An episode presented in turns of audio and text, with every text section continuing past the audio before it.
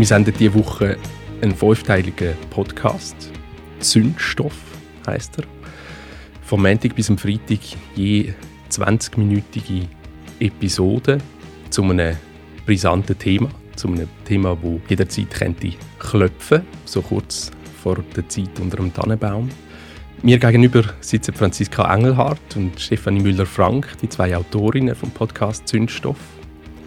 Im Büro von der Stefanie Müller-Frank und der Franziska Engelhardt hat es ganz wenig Sachen. Es ist eine Zwischennutzung da in Basel, im Klingeli.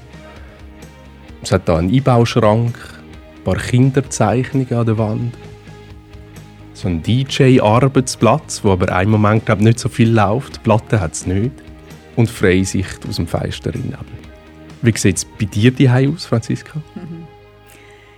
Es sieht auch eher äh, aufgeräumt aus. Also ich gebe mir auch wirklich auch sehr Mühe. Ich bin ein bisschen geprägt von meiner Kindheit. Brauchst du viele Sachen zum Schaffen? Also zum Schaffen als äh, Journalistin, das beschränkt sich ja zum Glück auf ein paar Stapel Papier und auf den Computer. Und äh, ja, ich denke, das, das wäre vielleicht ein bisschen schwieriger, wenn man, äh, wenn man Kindergärtnerin wäre oder so. Da müsste man ein bisschen, ein bisschen mehr Sachen anhäufen zum Basteln zum Beispiel. Wie aufgeräumt ist es bei dir daheim? Also ich bin ja im Moment nicht am Arbeiten, insofern ist es sehr aufgeräumt. Aber mir hilft das, den Schreibtisch freizuräumen, bevor ich anfange zu arbeiten. Das liegt aber dann sicher auch am, am Chaos im Kopf. Also wenn ich merke, das äh, funktioniert nicht, das äh, mental zu sortieren, hilft es mir, erstmal die Papiere wegzuräumen. Also ich brauche einen freien Schreibtisch, um überhaupt anfangen zu können. Das ist eine Geschichte vom pathologischen Horter, wo du schon sehr lange kennst. Wann ist die Entscheidung gekommen? Ich glaube, da muss ich journalistisch etwas darüber machen. Es hat vor ähm, langer Zeit, also schon vor ein paar Jahren angefangen, dass ich dachte, ich will unbedingt mal etwas über das machen. Einfach zum zeigen, was so, ich sage jetzt mal Krankheit halt trotzdem ähm, kann auslösen, auch kaputt machen, also sagen wir mal von Beziehungen her, aber auch rein so physisch, zum Beispiel das ähm, schöne 500 Jahre alte Haus, wo wirklich ähm, äh, langsam aber sicher wahrscheinlich einfach äh, kaputt geht. Also rein einfach wirklich so von der Last von der Sachen. Und dann ist es immer weiter eskaliert und äh, Medien sind aufgesprungen, haben immer mehr Sachen darüber berichtet und zu dem Zeitpunkt habe ich gedacht, so, jetzt, jetzt muss ich raus, jetzt will ich das machen, jetzt will ich herausfinden, was da eigentlich wirklich los ist und ich will das angehen. Wieso ein Podcast? Ich finde Audiogeschichten sowieso das schönste Medium, etwas zu erzählen. Und die Geschichte ist sehr intim und, und ähm, das könnte man zwar aufschreiben, aber man schafft es so genau trotzdem, dass man die Stimme hört, dass man die Leute, die hinter der ganzen Sache stecken, kann, so näher erleben und, und eben indem, dass man ihnen kann zuhören und sie sich persönlich auch können dazu. Und darum habe ich gefunden, also ein Podcast, und wir können es so aufbauen, wie wir es wollen, wir können es so erzählen, wir können spannende Episoden gestalten, also so wie es halt uns Geschichte aber auch bietet, aber ich habe gefunden, das ist die ideale Form, um die Geschichte zu erzählen. Du hast jetzt flüssend zum «Mir» gewechselt. Ab welchem Moment war es denn ein «Mir»? Gewesen? Damals, als es so eskaliert ist, habe ich gewusst, ich will das machen, aber ich kann das auf keinen Fall allein machen, weil ich so fest involviert bin in die Geschichte und ich brauche unbedingt jemanden, der mit mir den Fokus behalten kann, aber vor allem auch den Blick von außen wahren kann. Und dann habe ich gedacht, wer könnte das machen? Und ähm, Stefanie Müller-Frank ist Radiojournalistin und ich habe gefunden, sie wäre sie kennt die Geschichte auch noch nicht und darum habe ich sie gefragt, ob sie mit mir das machen würde. Und was hast du gedacht, als du das erste Mal das gehört hast? Ich habe gedacht, oha, Oha, diese Geschichte. Mich hat es sehr berührt. Ich wusste, ich möchte das unbedingt machen. Ich finde das ein relevantes Thema. Ich konnte mir es auch sofort gut vorstellen, mit Franziska zusammenzuarbeiten. Ähm, ich war ein wenig zögerlich wegen dieser ganzen Frage von Nähe und Distanz weil wir so unterschiedliche Rollen haben, weil sie so involviert ist und ich so weit von außen komme. Ja, nicht nur, weil ich nicht involviert bin in die Geschichte, sondern auch als Deutsche und nicht vom Dorf. Da habe ich gezögert und das ist aber das, was sich dann letztlich, habe ich das Gefühl, ähm, als sehr gut erwiesen hat, dass wir so einen unterschiedlichen Blick haben und so auch eine unterschiedliche Herangehensweise an das Thema. Man könnte sich vorstellen, wenn ihr jetzt das sagt, das ist ganz klassisch. Man hat jemanden, der involviert ist und der zweite Person, als Journalistin mit wahnsinnig viel Distanz dazukommt und darum überhaupt nicht involviert ist und immer ganz mit Abstand das kann sagen. Mir beim Hören ist es eigentlich nicht immer so gegangen und das habe ich sehr spannend gefunden. Es hat Momente gegeben, wo ich denke, dann, da bist du, Franziska, als sogenannte Involvierte eigentlich völlig abgrenzt, mit viel mehr Abstand, als man eigentlich müsste. Und hilfst du mir, Stefanie, als Journalistin, einen emotionalen Zugang zu finden zu dem, was ich höre? Ist euch das bewusst gewesen in der Arbeit, dass die Rolle wahrscheinlich auch changieren? Ähm, also vielleicht nicht beim Machen so bewusst. Aber ich bin natürlich auch Tochter. Also ich bin ja nicht nur Journalistin und ich verstehe auch meine journalistische Arbeit nicht als die objektive Newsberichterstattung, sondern ich bringe mich immer als Person ein und ich habe ein Mitgefühl für die Protagonisten und auch natürlich für meine Kollegin und konnte mich gar nicht rausnehmen ganz. Ähm, und ich glaube, das hört man dann auch. Wir haben auch oft dann gestritten oder ich habe gesagt, also ich halte das nicht aus, so wie das ist, was ich da erlebe. Und das war uns wichtig, das auch mit einzubringen, oder? Ja, und man muss natürlich auch sagen, wir haben sieben Monate an dem geschafft und wir sind eigentlich sieben Monate nicht jeden Tag aufeinander gesessen und haben an dem geschafft, aber doch ziemlich, ziemlich oft. Und eben, wir haben ähm, in Knonau übernachtet, wir haben uns gut kennengelernt. Die Geschichte hat quasi in die reingezogen. Ähm, und von dem her vielleicht. Und muss vielleicht sagen, für mich ist am Anfang super wichtig dass ich nicht jetzt einfach zur Protagonistin verkomme, weil ich kann das nicht sein. Ich bin eigentlich, ich kann die Geschichte erzählen als Journalistin und schon auch als Tochter, aber ich kann nicht plötzlich so, dass ich nur noch die Tochter bin. Und ähm, es ist mir zum Teil gelungen und zum Teil also, bin ich Tochter, ich bringe ihn nicht weg und das ist wahrscheinlich aber trotzdem auch interessant dann zum Zuhören. Dass, äh, ja und, und, und mir ging es ganz genauso andersrum, also ich wollte auch nicht als Besserwisser erscheinen, also nicht als die Journalistin, die irgendwie alles weiß und voll abgeklärt ist, weil das, das stimmt ja nicht. Also ich bin ja auch von dem Thema berührt, also von der Frage, was machen wir eigentlich mit Angehörigen, die erkranken, die vielleicht psychisch krank sind? Wie können wir helfen? Wo müssen wir uns abgrenzen? Und das heißt, ich war nicht nur von dem Fall ähm, berührt, sondern natürlich auch von dem, wie, wie Franziska damit umgeht oder, oder damit auch hadert und verzweifelt ist und nicht weiß, was sie machen soll. Also und ich habe natürlich auch gemeint, naiv gesagt, ich gehe jetzt in die Geschichte, ich erzähle das jetzt und ich kann das sehr, also ich kann das sehr nüchtern erzählen.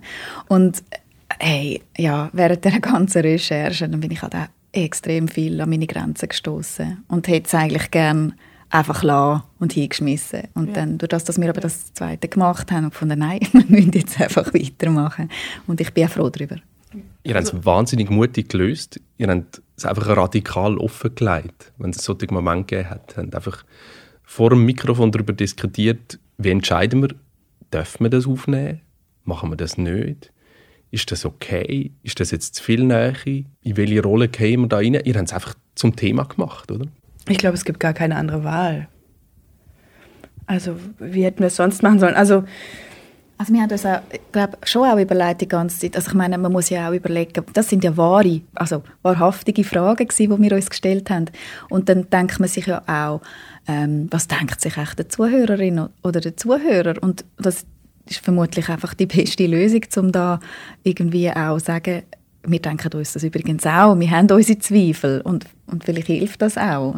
Ich glaube, das war dann auch Teil vom Konzept. Also zu sagen, wir legen das offen, wir wissen auch selber überhaupt nicht, wie die Geschichte ausgeht. Ist ja auch, ähm, auch was, was man nicht jeden Tag macht, dass man einen Fall erzählt, äh, auch einer Redaktion verkauft, ohne dass man weiß, wie geht es eigentlich aus, dass man sagt, also wir würden euch gerne die Geschichte erzählen, aber wir wissen nicht, es ist mittendrin, wir wissen nicht, was passiert und wir wissen nicht, wie es ausgeht. Und wir können uns nur darauf einlassen, wenn ihr das unterstützt und wenn wir aber auch sagen dürfen, wir wissen es nicht, wir wissen nicht, was passiert, wir wissen selber nicht, wie wir uns dazu verhalten sollen, wir haben keine Antwort auch auf all die Fragen, die sich ergeben aus der Geschichte. Dramaturgie ist von dem her klar, die folgt eigentlich eurer Recherche, ihr wisst immer mehr. Habt ihr die Episode auch nah dies nah produziert oder habt ihr schon alles Material zusammen gehabt? Wir haben so geschafft, dass wir das Material eigentlich zuerst gesammelt haben. Also probiert haben zumindest. Und dann schon und dann ist das dann ein fließender Prozess gewesen und, und parallel mit äh, wie schreiben wir wie machen wir das wie, wie erzählen wir die ganze Geschichte. Das ist es tönt du hast jetzt äh, gesagt logischer Aufbau. Es ist nicht ganz so einfach wenn man dann effektiv dran sitzt und ähm, die Geschichte auch interessant natürlich muss erzählen dass, dass die Leute auch weiterhören. Wir haben uns natürlich die ganze Zeit überlegt, wie erzählen wir die Geschichte. Aber zuerst muss man natürlich wissen, wie, wie, wie viele Stimmen haben wir, wer sagt uns etwas, ähm, etc. Eigentlich hat sich gegenseitig immer wieder umgeschmissen. Mhm. Also wir haben immer gedacht, okay, wir erzählen es chronologisch und dann merkt man aber bei der Dramaturgie, wenn man über verschiedene Folgen erzählen will, nein, man muss es doch eher äh, sich überlegen und dann haben wir was überlegt und dann ist wieder was passiert, was es alles wieder umgeschmissen hat und dann haben wir es wieder umgeschmissen und dann, also es war dann auch was, was gegenseitig sich geholfen und auch gestört hat, oder? Und dann aber es ist ein Kompliment, wenn du sagst, es tönt so sehr logisch, weil ja. äh, so müsste dann eigentlich genau. auch dann ankommen. ihr habt vorher gesagt, ihr habt natürlich während der Recherche immer wieder kadert, eben mit Nähe und Distanz. Und darf man das? Ist das dann nachher nochmal gekommen, im Studio, beim Schreiben, wenn man versucht, das in eine Chronologie zu bringen? Dort ist ja die Frage, verkaufe ich jetzt die Geschichte nochmal total relevant, oder? Ja. Es hat auch wirklich einen ganz schwierigen Moment gegeben. In der letzten Phase der Produktion ähm, ist nochmal die Frage aufgeworfen worden, wegen der Zurechnungsfähigkeit. Und da haben wir zuerst auch, also plötzlich so, jetzt, jetzt haben wir uns so lange mit dem beschäftigt und wieso kommt jetzt also wir haben schon vorher auch über das auch schon geschwätzt, aber dann ist es wie immer gestorben. Und, aber ganz so in den letzten Zügen kommt nochmal, kommen nochmal andere mit diesen Ängsten, also von der Redaktion Republik jetzt, dürfen wir das bringen, also ohne, dass es gehört haben. Ähm, und nachher haben wir, ist das für uns eigentlich noch recht gut gewesen, weil wir haben uns nochmal ganz klar Punkt für Punkt überlegen, warum ist es so, dass wir das dürfen bringen? Warum kann man sagen, er ist zurechnungsfähig, wir dürfen das, er hat zugestimmt und, und so hat das uns eigentlich recht geholfen und uns Sicherheit gegeben. Wir hätten die Geschichte auch nicht gemacht, wenn, wenn der Protagonist nicht zugestimmt hätte. Explizit, also schriftlich, aber auch dann nochmal ähm, auf Band. Man hört das dann ja auch in der Folge. Also das war mir auch ganz wichtig. Aber ich hatte schon auch äh, ein, zwei schlaflose Nächte, wo, wo du noch mal überlegt hast, darf ich das eigentlich als Tochter mhm. meinen Vater so vorführen und ja, das sind bei mir persönlich emotionale Sachen von mir gewesen. Ja, ja, Was, was ich auch total verstanden habe persönlich, auch mit der Geschichte, die wir dann hatten, aber wo ich wie auch zwiegespalten war. Also auf der einen Seite als Kollegin oder als, als Mensch auch und auf der anderen Seite als Journalistin, wo ich auch sagen musste, nein, also das ist aber das jetzt, wie die Geschichte tatsächlich ist oder das sind die Fakten, die wir rausgefunden haben und wir können das jetzt nicht milder machen, um ihn zu schützen. Das, das, das kann ich halt auch journalistisch nicht vertreten. Und, und wo ich schon eine schlaflose Nacht auch hatte und, und gedacht habe, oh, ähm, wird das jetzt eine Veröffentlichung oder stirbt das Projekt jetzt hier? Da bin ich als Zuhörer auch sehr froh gewesen um die Moment, wo dein Vater, jetzt ist kein Spoiler-Alarm mehr, die Möglichkeit bekommen hat, die Bühne bekommen hat, sich zu erklären und das auf eine sehr eigenwillige Art genutzt hat. Aber es ist die Frage für mich als Hörer wirklich beantwortet worden, dürfen wir das machen, dürfen die das so machen oder dürfen die nicht? Und er hat sie für mich eigentlich selber gegeben. Und dann ist eigentlich die Frage für mich wieder gelöst gewesen. Dann, also. das mir, da bin ich froh, mm. wenn man das eben auch so rausgehört, ja. Also ich muss auch noch sagen dazu, es ist eine Gratwanderung, die Geschichte ist eine Gratwanderung. Ja, wir haben nicht gewusst, was kommt. So rein jetzt von dem ganz ähm, unbefleckten Hörer, der das sehr erste Mal gehört. Und wir sind, also ich bin überrascht gewesen, dass einfach die Reaktionen sind fast nur positiv gewesen. Also das hat mich wahnsinnig berührt und offenbar ähm, hat sich dann die Frage wirklich ja doch geklärt, wenn es ein paar noch hatten. Also es hat auch solche gegeben, die gesagt haben, so nach der ersten, zweiten Folge hätten sich da schon irgendwie gewundert und so und nachher hat sich das aber aufgelöst und mhm. so die ganze eben, dass ähm, die Nähe und die Distanz ähm, reinzubringen, das ist uns also ziemlich sicher wirklich gelungen, weil wir das zu Zweite gemacht mhm. haben. Und man muss ja auch sagen, dass das, was Audio kann, also in einem Text würde man es ja trotzdem nicht glauben, selbst wenn wir ihn zitieren würden. Aber man hört ihn genau. und man kriegt ein Gefühl dafür, wie er ist und, und da konnten wir nichts faken. Und, und dann kann man sich selber wie einen Eindruck machen. Ähm, man hat ein Gefühl, was ist das für ein Mensch? Du hast gesagt, die Reaktionen sind sehr gut gewesen. Wie sind die Reaktionen dann in Knonau gewesen? Hast du dich getraut, überhaupt das rauszuspüren? Ich bin am letzten Samstag am Knonauer Weihnachtsmarkt gewesen, unter anderem mit meinem Vater. genau, und sind tatsächlich auch ein paar wenige Leute auf mich zugekommen und haben sogar, also er ist neben mir gestanden mir dann nochmal einfach so geradeaus gratuliert zu dem Podcast. Ähm, ja, das war noch speziell, gewesen, weil er neben dran steht. Er, er, er empfängt es, aber wir haben dann nachher gar nicht mehr groß darüber geschwätzt. Ich glaube, das ganze Dorf hat es gelost. Die haben sich die Links weitergeschickt und, und den Podcast gelost. Ich habe auch mehrere Mails von Leuten bekommen oder irgendwelche Nachrichten über äh, irgendwelche sozialen Medien ähm, und haben eigentlich alle durchweg... Ähm, es hat niemand geschimpft? Nein, sie haben alle gratuliert und sich bedankt und also für die Aufklärungsarbeit quasi. Das ist für mich auch schön zu hören. Wir haben noch gar nicht darüber gesprochen. Also ja, es war, es war schwierig, auch in diesem Dorf. Und natürlich hatten alle Vorbehalte und wussten nicht, was machen wir da eigentlich und warum fragen wir das. Und man fühlt sich schon so ein bisschen wie als Eindringlinge. Mhm. Und insofern bin ich da froh, dass, dass die Reaktionen da so sind. Ich muss auch vielleicht ähm, sagen, zum Beispiel jetzt von der Behördenseite habe ich gar nichts gehört. Und von irgendwie der leicht kritischeren Stimme habe ich nichts gehört. Das klammern jetzt aus, da weiß ich nicht, was äh, die sich gedacht haben. Ich bin sehr sicher, dass sie es gelost haben. Aber von der Bevölkerung, da merkt man, die sind alle auf irgendeine Art betroffen von dem Fall. ist in dem Sinne fast schon eine pastorale Arbeit auch, oder? Wenn man eine journalistische Arbeit macht. Nein, ich nicht wollen. Nein, das war nicht das Ziel. Gewesen. Also wir haben es nicht für Dorfbewohner von Knonau gemacht. Aber ja, das ist einfach schön, die Reaktion so überzukommen, ohne dass wir da irgendwie damit gerechnet hätten. Dein Vater hat es auch gelesen?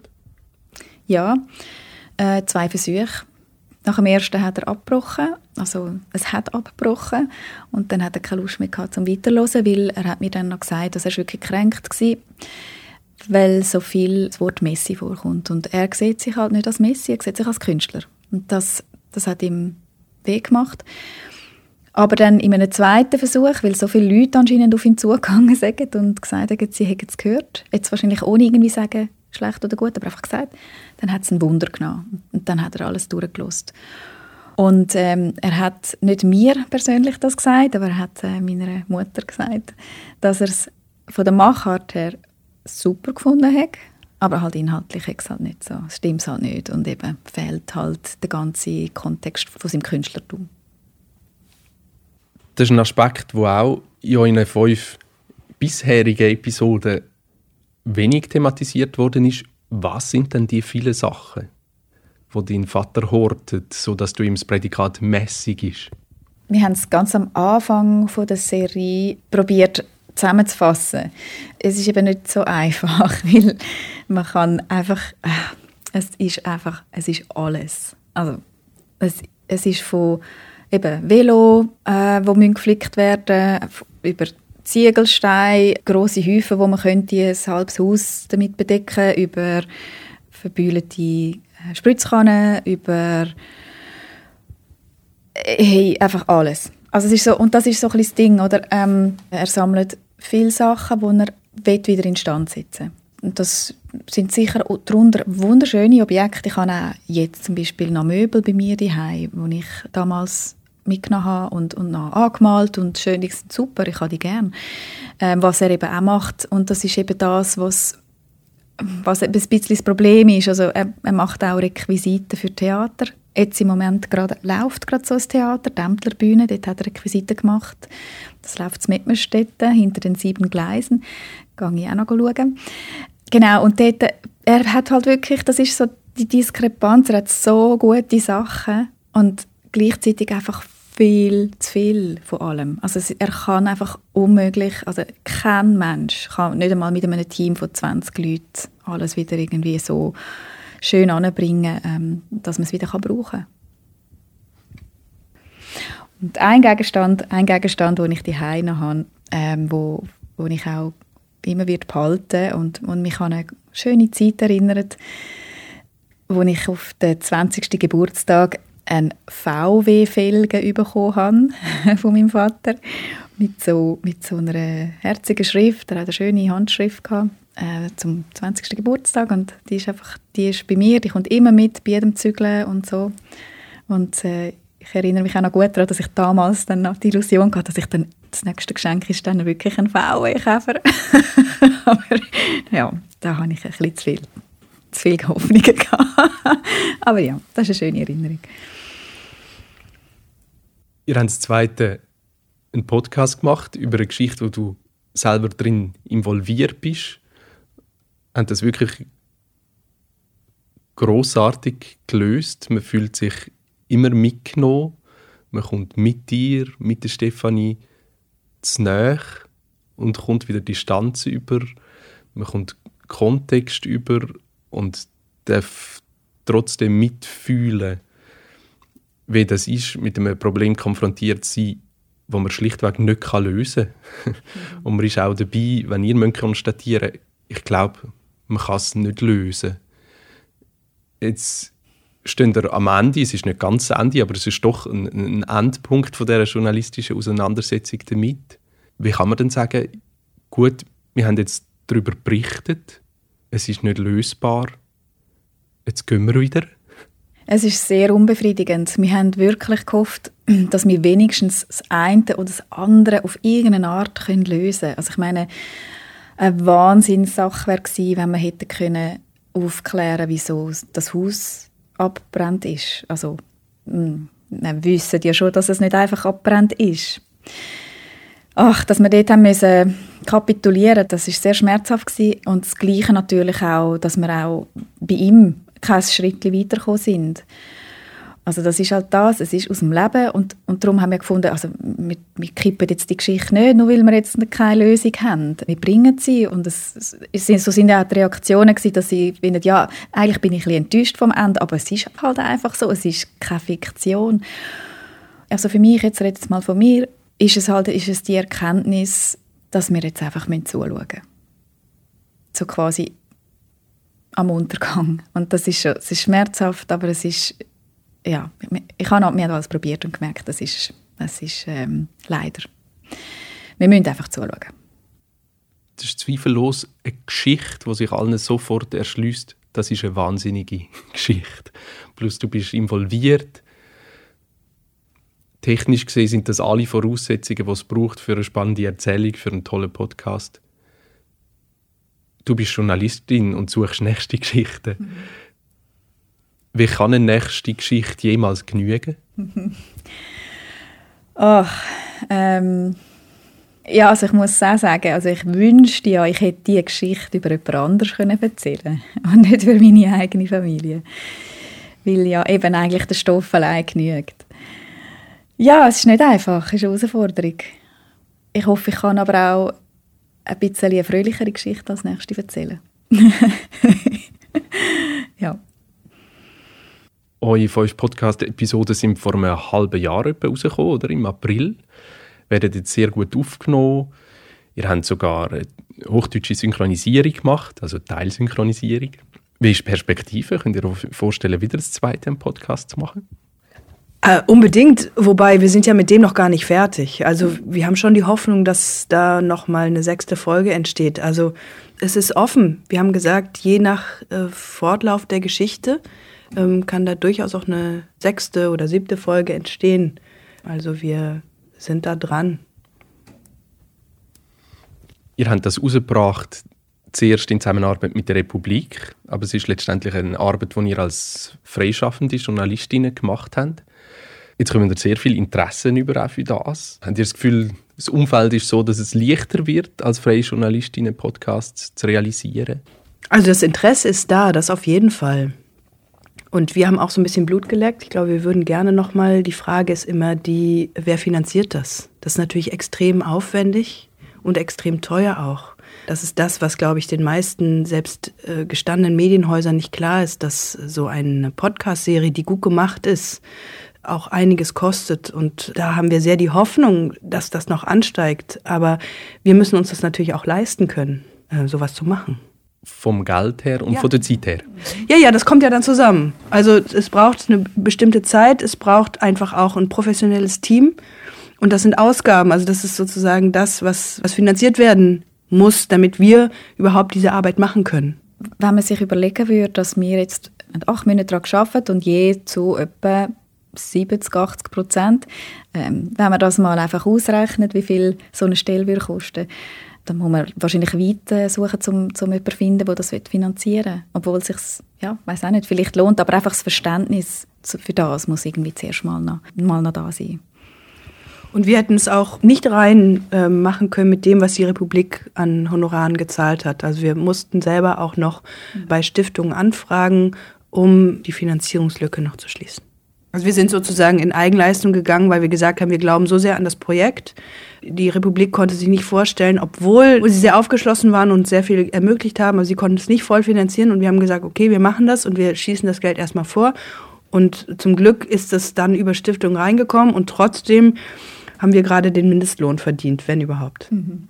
Reich wird man also nicht beim Podcasten. Unterstützen kannst du die zwei und andere Podcasterinnen und Podcaster, indem du ihre Arbeiten abonnierst, auf den Plattformen gut bewertest und deinen Kolleginnen und Kollegen davon erzählst.